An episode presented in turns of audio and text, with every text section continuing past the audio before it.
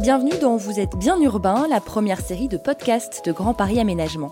Je m'appelle Anaïs Bouicha. Dans cet épisode, nous allons parler d'urbanisme transitoire. L'urbanisme transitoire, un terme qui recoupe plusieurs réalités avec un même objectif, occuper provisoirement des aménagements inutilisés pour recréer du lien. Et pour en discuter, j'accueille aujourd'hui Stéphane Vatinel, président de Signeoco, Camille Vienteri, directrice de projet Grand Paris Aménagement, et Nicolas Détry, cofondateur et directeur de l'association Yes We Camp. Bonjour à tous les trois. Bonjour. Bonjour.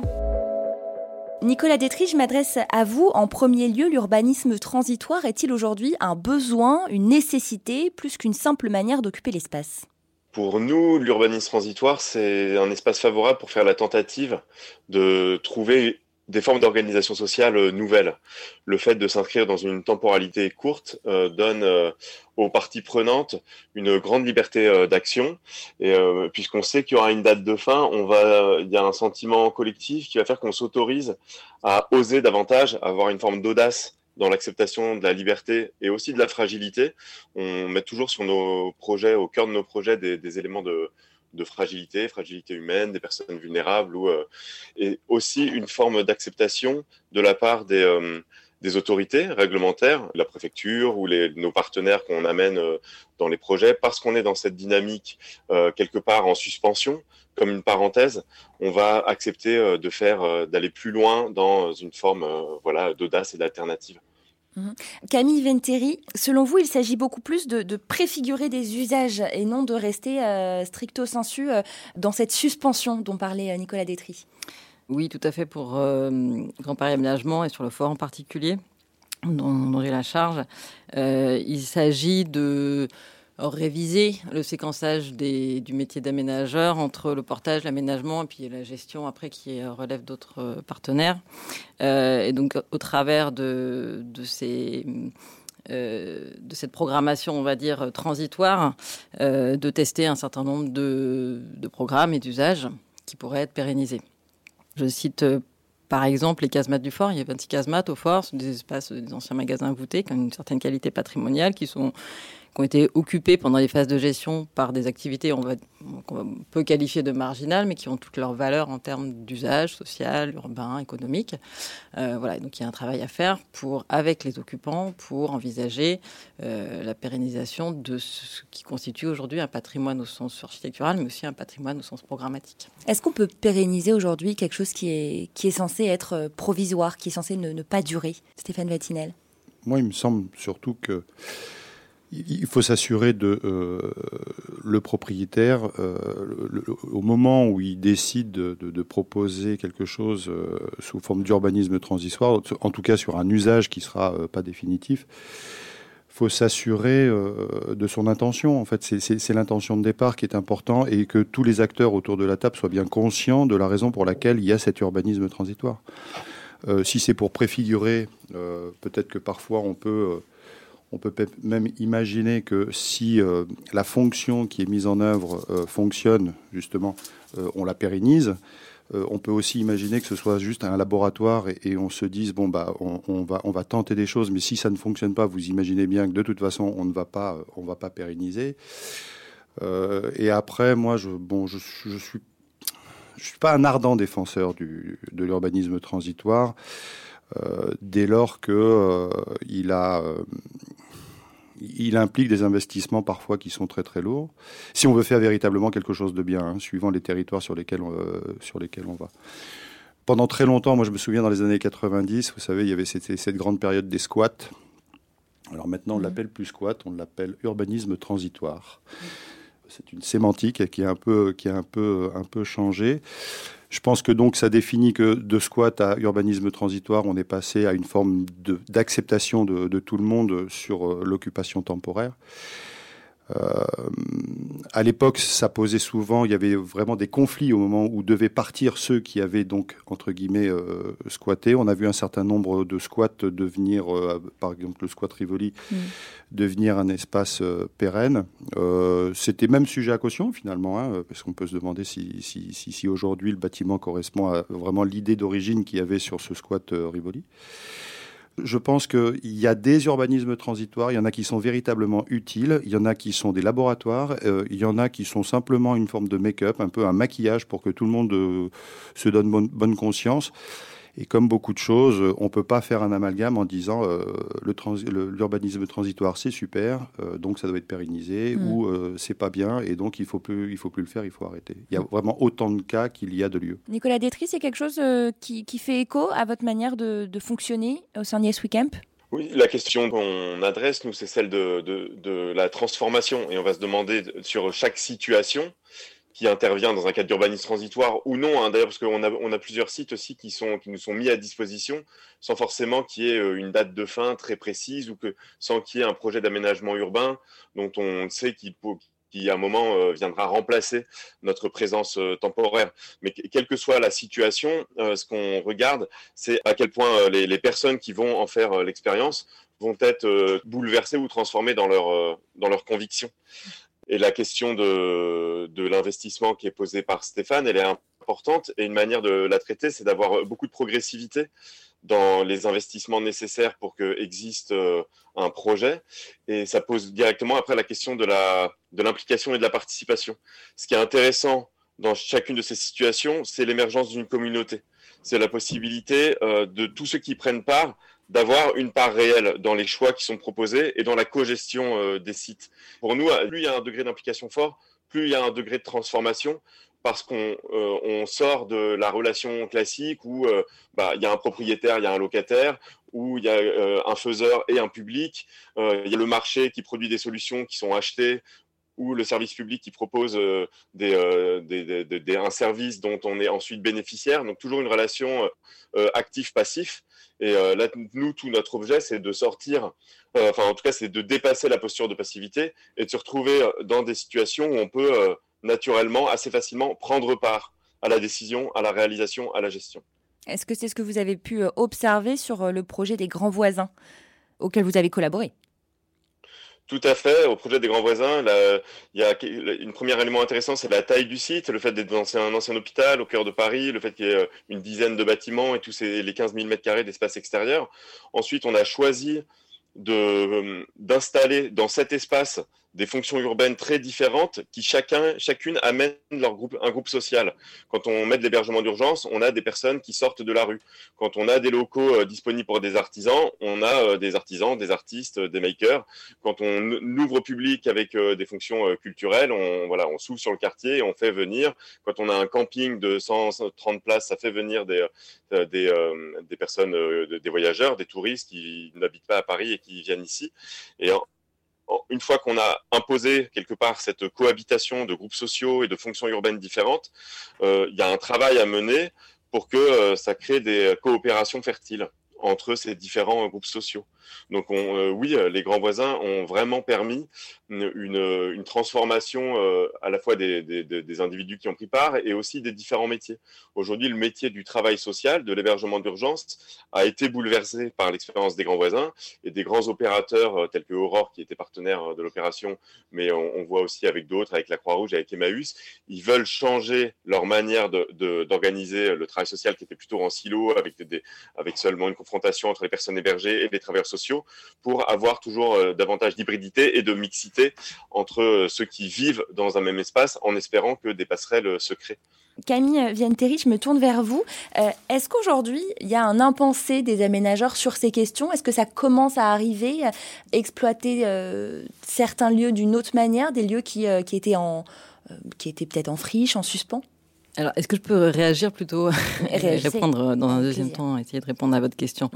Euh, sur la question de, de l'investissement et de, du modèle économique et, et derrière de, de, cette institutionnalisation du, du, squat, puisque effectivement, il faut je partage totalement. Aujourd'hui, euh, on est, on est sur, enfin, une partie des acteurs euh, de l'urbanisme transitoire sont issus de ce mouvement du, squat, euh, avec du coup un mix entre, pour moi, enfin, vous me, voilà, vous me contredirez hein, si je, si je fais fausse route, mais entre des publics très fragiles et un public qui est plutôt CSP+, voilà, moi, vous, qui est issu de de la fête et qui a les moyens, on va dire, de, de, fréquenter des, sites euh, avec euh, des, tarifs, euh, puisque c'est ça qui tire aussi un peu l'économie de ces, sites-là, voilà, un ticket d'entrée relativement élevé.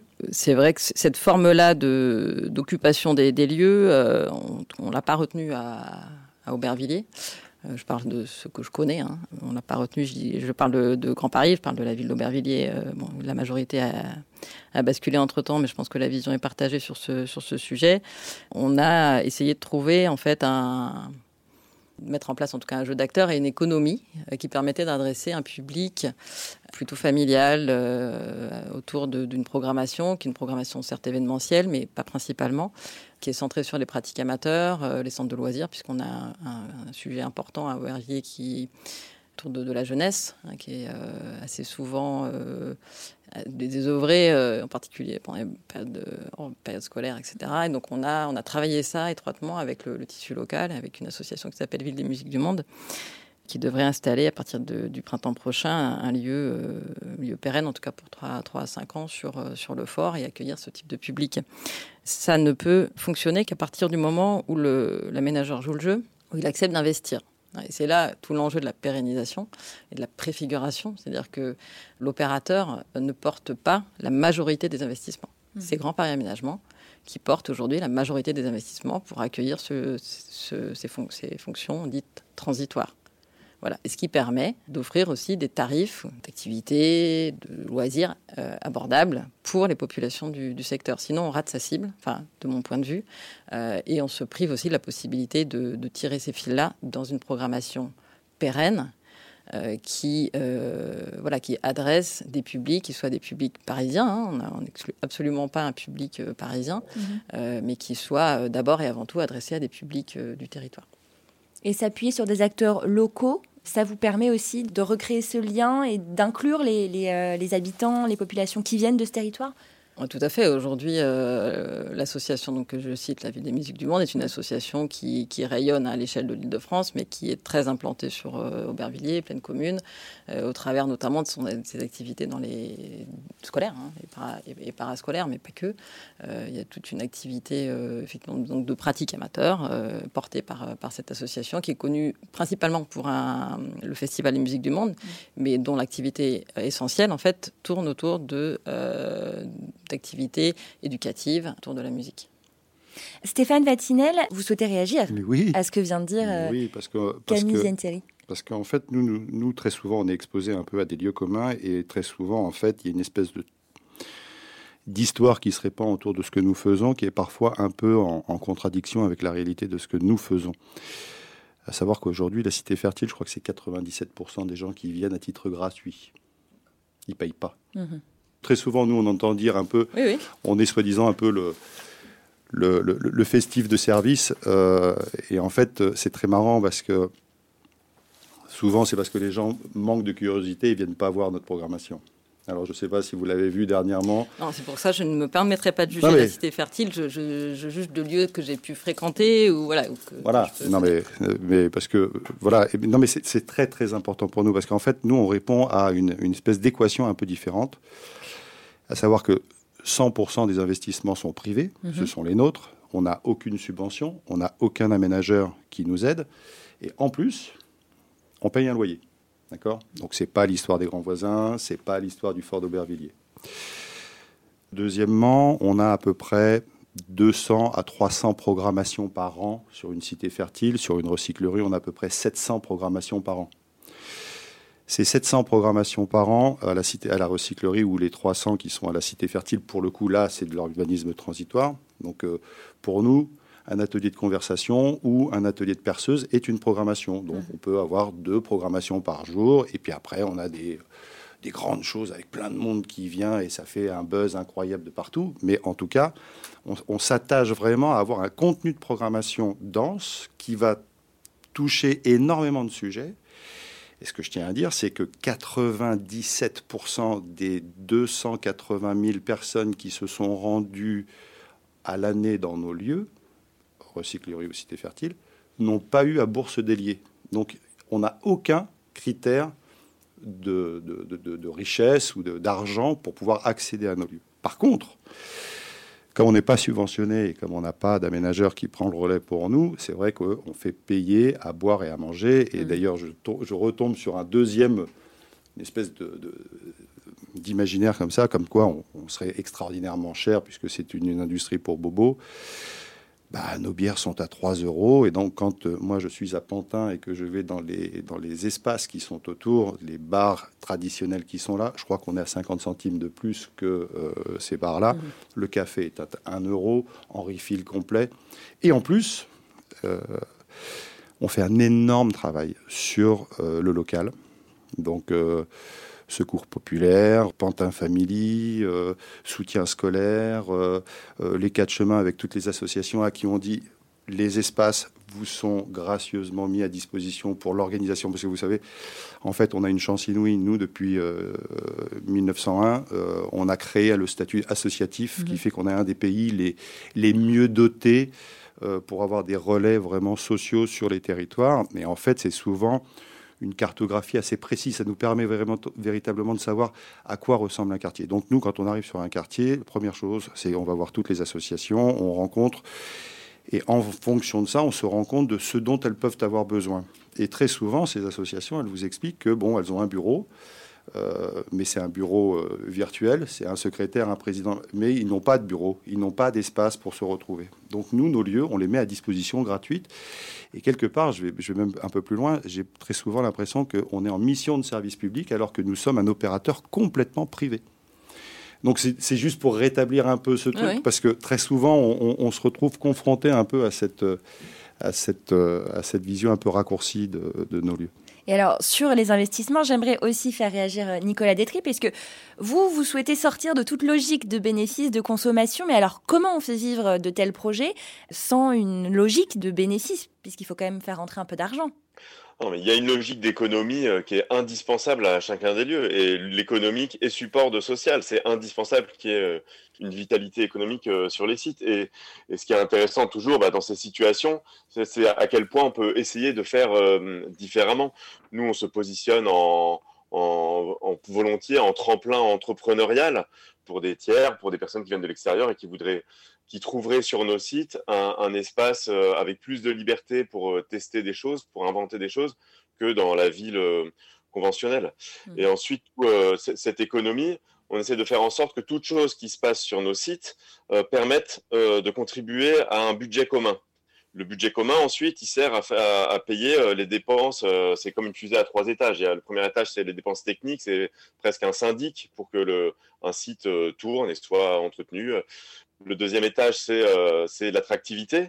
Euh, qu'on soit identifié quand on est au grand voisin. Il y a plus de 200 structures, mais euh, elles sont quand même sous un chapeau commun, un grand voisin. Et ensuite, euh, un troisième étage qui relève de, la cohésion, que tout cet ensemble parfois disparate de parties prenantes ait des espaces de dialogue et que ce soit dans ces espaces de dialogue qu'on discute aussi du partage de la valeur. On trouve que c'est intéressant que ces lieux créent beaucoup de valeur et qu'ensuite que cette valeur d'usage, cette valeur financière puisse puisse être euh, partagé, si possible, et euh, dans, dans, les, dans les questions de pérennisation qui sont évoquées euh, dans, dans notre échange, d'aller, ça c'est nous une intention qu'on a maintenant, d'aller vers des formes de propriété collective. Donc c'est comme si la période d'amorçage, transitoire, temporaire, interstitielle, permet de faire émerger euh, une communauté de cogestion et, euh, des, euh, et des usages et des fonctions qui chacune ont un modèle économique et que quand on a trouvé une forme d'équilibre, que ça puisse se pérenniser dans des formats de, sociétés coopératives d'intérêt collectif qui sont des très bons outils pour supporter ce genre de projet. Et, pour, en réaction aussi euh, dans, l'imaginaire, euh, on, a souvent euh, l'impression qu'il faudrait se positionner les uns par rapport aux autres, entre des grands voisins, une cité fertile. et alors que moi, ce que j'aimerais, c'est qu'on sorte d'une lecture assez iconique de tous ces projets, qu'on arrête de les voir comme des objets. moi, tant mieux si on nous dit qu'un projet, il est bien à Coco à Marseille ou qu'il n'est pas bien parce qu'il y a des poncifs qui sont répétés. Mais ce qui m'intéresserait plus, c'est que ce soit une forme ça devienne un mode opératoire, qu'on accepte qu'il y ait une partie euh, des espaces vécus en ville, mais aussi euh, dans les milieux non urbains, euh, qui, ne, qui sortent des logiques classiques où on a un lieu, un usage une propriété, un propriétaire, et que on aille vers des formats plus hybrides où les espaces sont davantage mis à, disposition et que et qu'on vise d'avoir, je sais pas, à peu près 1% des espaces urbains qui mmh. soient vécus et, et, traités de cette nature. Mais ça, ça passe aussi par euh, la volonté des aménageurs, évidemment, pas forcément que par euh, des acteurs euh, privés. Camille Vienteri, je, vous repose ma question hein, sur cette prise de conscience au, niveau des aménageurs sur ces projets d'urbanisme transitoire. Est-ce que ça date d'il y a longtemps? Est-ce que c'est relativement récent? Comment est-ce que ces questions sont appréhendées dans la gestion des villes, dans leur construction? Je pense que les aménageurs ont fait de l'urbanisme transitoire avant que ça soit nommé mmh. de cette façon-là. Je pense toutefois que les acteurs, euh, il faut, avoir l'honnêteté de le reconnaître, euh, type, de type euh, de, donc c'est Signoco et puis Camp ont un temps d'avance et ont acquis une maturité que nous n'avons pas nécessairement acquis. Alors je parle de GPA, je, je pense que c'est le cas d'autres aménageurs me félicite hein, que vos, modèles aussi aient pu prendre aussi cette, euh, se, diversifier, parce que je pense qu'il euh, y a un point de départ. Effectivement, tout le monde a un peu en tête euh, ces, références qui sont déjà un peu anciennes, et que vous avez su travailler avec, les territoires et, et, diversifier vos, vos, publics, vos activités. je pense que les aménageurs doivent pouvoir accompagner le mouvement euh, au travers euh, déjà du, effectivement de l'intégration de certains métiers sur, euh, sur tout ce qui est recyclage. Hein. On sait mal le faire et aujourd'hui, aujourd'hui il faut savoir poser une économie légère sur, tout en respectant toutes les réglementations en vigueur, etc. Mais c'est un, c'est, un savoir-faire mmh. que vous avez acquis, qu'il faut que les aménageurs aussi euh, puissent euh, acquérir pour mieux accompagner les acteurs et ne pas créer la frustration qui peut parfois euh, aller avec un développement d'un projet qui derrière ne pourrait pas conserver la, la, valeur ajoutée urbaine, sociale, etc., qui a été amenée en phase transitoire. Il y a des exemples, je pense que vous en avez tous en tête, de phase de crispation au moment de passer à l'aménagement du site. Et pour, et pour ça, et voilà, il faut que, il faut que nous puissions aménageurs à la fois consolider nos acquis euh, technico-économiques, euh, voilà, et notre savoir-faire en termes de montage. moi, je note avec intérêt la propriété collective. Hein, c'est des, des, pistes qu'il faut qu'on puisse nous aussi explorer pour accompagner les acteurs de l'occupation transitoire et pouvoir anticiper sur les phases d'aménagement pour... Euh, on, sait qu'on ne pourra pas tout conserver. On sait qu'effectivement, dans les phases de, test, on va dire, quand on dit qu'on teste, ça veut dire qu'on va conserver une partie de ces usages, mais qu'une autre partie ne pourra pas rester sur site, et pouvoir l'anticiper et, construire euh, le, le, projet, euh, on va dire, dans sa phase, dans sa configuration définitive avec les acteurs en place en, en étant en capacité d'amener euh, voilà, une vraie ingénierie euh, à leur côté. Et c'est un point de vue que vous rejoignez, euh, Nicolas Détry? Oui, enfin, en tout cas, je trouve que cette, cette évolution du, du, rôle et du, du, du métier de l'aménageur est, est, très intéressante. Ce qui me semble être nouveau, c'est la prise de conscience que euh, la ville, il y a une dimension physique et c'est clairement le boulot d'un aménageur de, de démolir, de reconstruire, de garder une partie, de faire des trottoirs, de choisir d'implanter des services, des équipements, de mettre des arbres, créer de l'espace public. Mais il y a aussi une fonction euh, non physique, humaine, sociale, un rôle de composition sociale de la part de ces acteurs publics de la fabrique de la ville qui doit être pris. Donc, de la même manière qu'il y a la responsabilité de fabriquer les espaces physiques, il y a aussi la responsabilité de fabriquer l'espace social.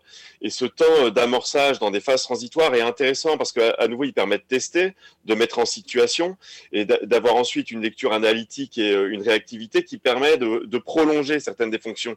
Pas forcément prolonger les acteurs qui ont été en place, mais prolonger ce qui s'y passe. Et au Grand Voisin, c'est intéressant. L'aménageur le, Paris Métropole Aménagement a réussi à, à transformer de manière assez significative son programme urbain en mètres carrés pour euh, prendre en compte ce qui s'est passé pendant ces quelques années d'utilisation interstitielle.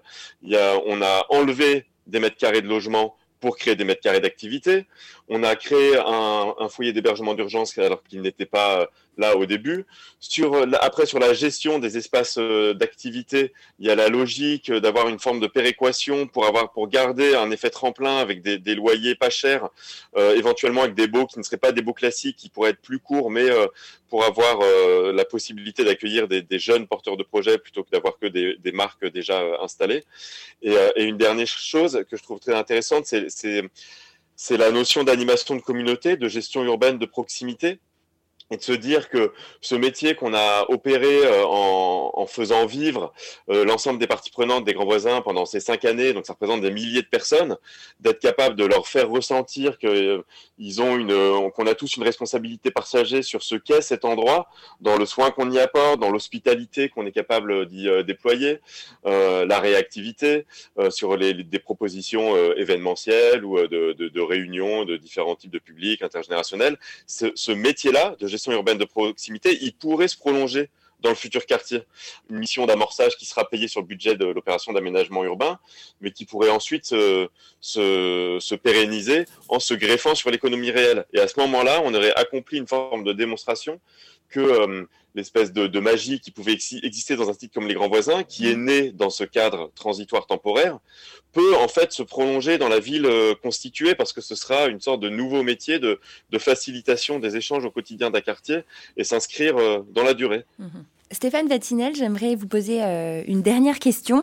Vous aimez bien l'expression tiers-lieu culturel c'est ce que vous m'avez dit. Pour vous, il vise à redonner de la morale à certains aménagements. Qu'est-ce que vous voulez dire par là?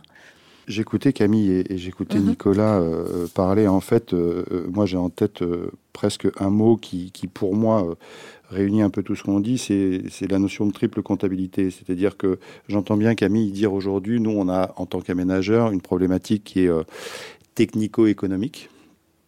Et c'est ce à quoi on est confronté en règle générale. Hein. Aujourd'hui, nous, on voit sur certains, sur certains espaces le prix du mètre carré tel qu'il est libéré sous-entend que de toute façon la programmation elle va être assez dense euh, en termes de logement parce que ça rapporte logement.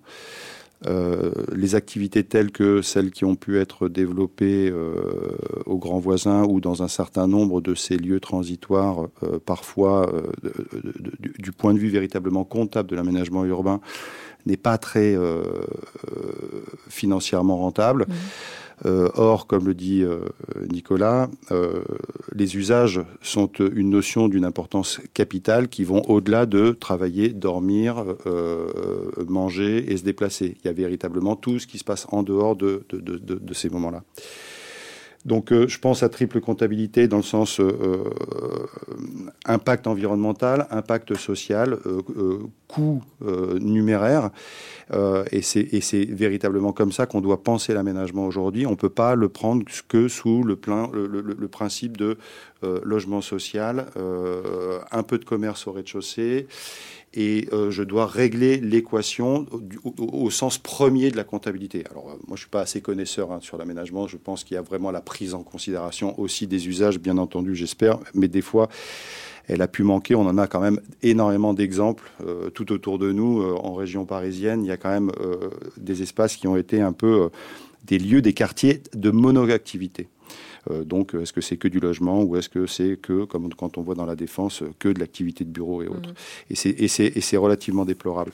Et ça me permet de, revenir sur la notion de tiers-lieu, parce que finalement, moi, c'est ce qui m'intéresse véritablement. Et en fait, le tiers-lieu, euh, quand j'entends euh, Nicolas parler de, du partage et des usages qui peuvent être faits dans ces lieux interstitiels, c'est véritablement nous, notre centre d'intérêt profond, c'est le tiers-lieu, le tiers-lieu culturel, dans le sens où sur un espace. Et aujourd'hui, par exemple, on a un accompagnement fort de la Caisse des dépôts et consignations dans un, euh, dans un programme qui s'appelle euh, Cœur de ville. Vous savez qu'il y a un certain nombre de villes aujourd'hui, alors, aujourd'hui elles ont été comptées à 222 euh, villes, je crois, qui, qui ont candidaté pour ce programme pour pouvoir être aidés par la Caisse des dépôts et consignations de façon à redynamiser leur cœur de ville, parce qu'il y a une véritable problématique. Souvent, les activités, les usages sont satellisés autour des villes. Mmh. donc, si on est euh, le deuxième euh, mondial en termes euh, de supermarchés et d'hypermarchés, eh bien, on en subit aussi aujourd'hui les conséquences. C'est-à-dire que nos, centres-villes se sont un peu délités et on a nos périphéries qui sont comme ça devenus des gros acteurs économiques et de commerce. Et donc, la conséquence, c'est qu'il faut redynamiser nos cœurs de ville et nous, on propose de le faire par l'intermédiaire de tiers-lieux. Alors, nos cœurs de ville, nos cœurs de village, nos cœurs de ruralité. Euh, et oui, effectivement, ces, tiers-lieux, pour moi, sont presque un peu la panacée. Et pour moi, véritablement, les grands voisins sont un tiers-lieu.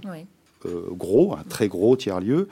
Euh, la Cité Fertile est un très gros tiers-lieu. Le fort d'Aubervilliers est un très gros tiers-lieu aussi. Et en fait, il n'a juste comme alors j'allais dire fonction, non, mode de fonctionnement, une superposition d'activités qui va créer des frictions entre des populations qui viennent pour des raisons absolument différentes et qui va faire que euh, cet accident euh, lié à ce que l'un est venu pour faire une activité et l'autre est venu pour faire autre chose ou pour simplement avoir un service ou en se baladant, fait qu'on va créer euh, véritablement des rencontres et, finalement, c'est ce que la ville doit nous proposer. On ne peut pas être que des gens un peu zombifiés qui allons euh, du travail à la maison, de la maison au supermarché, du supermarché à la maison. Et donc, nos tiers-lieux ont cette, euh, ont cette presque cette mission impérieuse de recréer ce lien qui s'est délité. Pour quelles raisons Est-ce que c'est parce que les réseaux sociaux? Est-ce que c'est parce que la télévision? Est-ce que c'est parce que finalement on est arrivé à être de plus en plus chez soi et un peu moins à l'extérieur? Il faut qu'on redonne l'envie aux gens de, retourner euh, dans des endroits partagés. Et effectivement, dernière petite chose, pour parler toujours triple comptabilité, ce que dit, euh, ce que dit Nicolas est, très, important.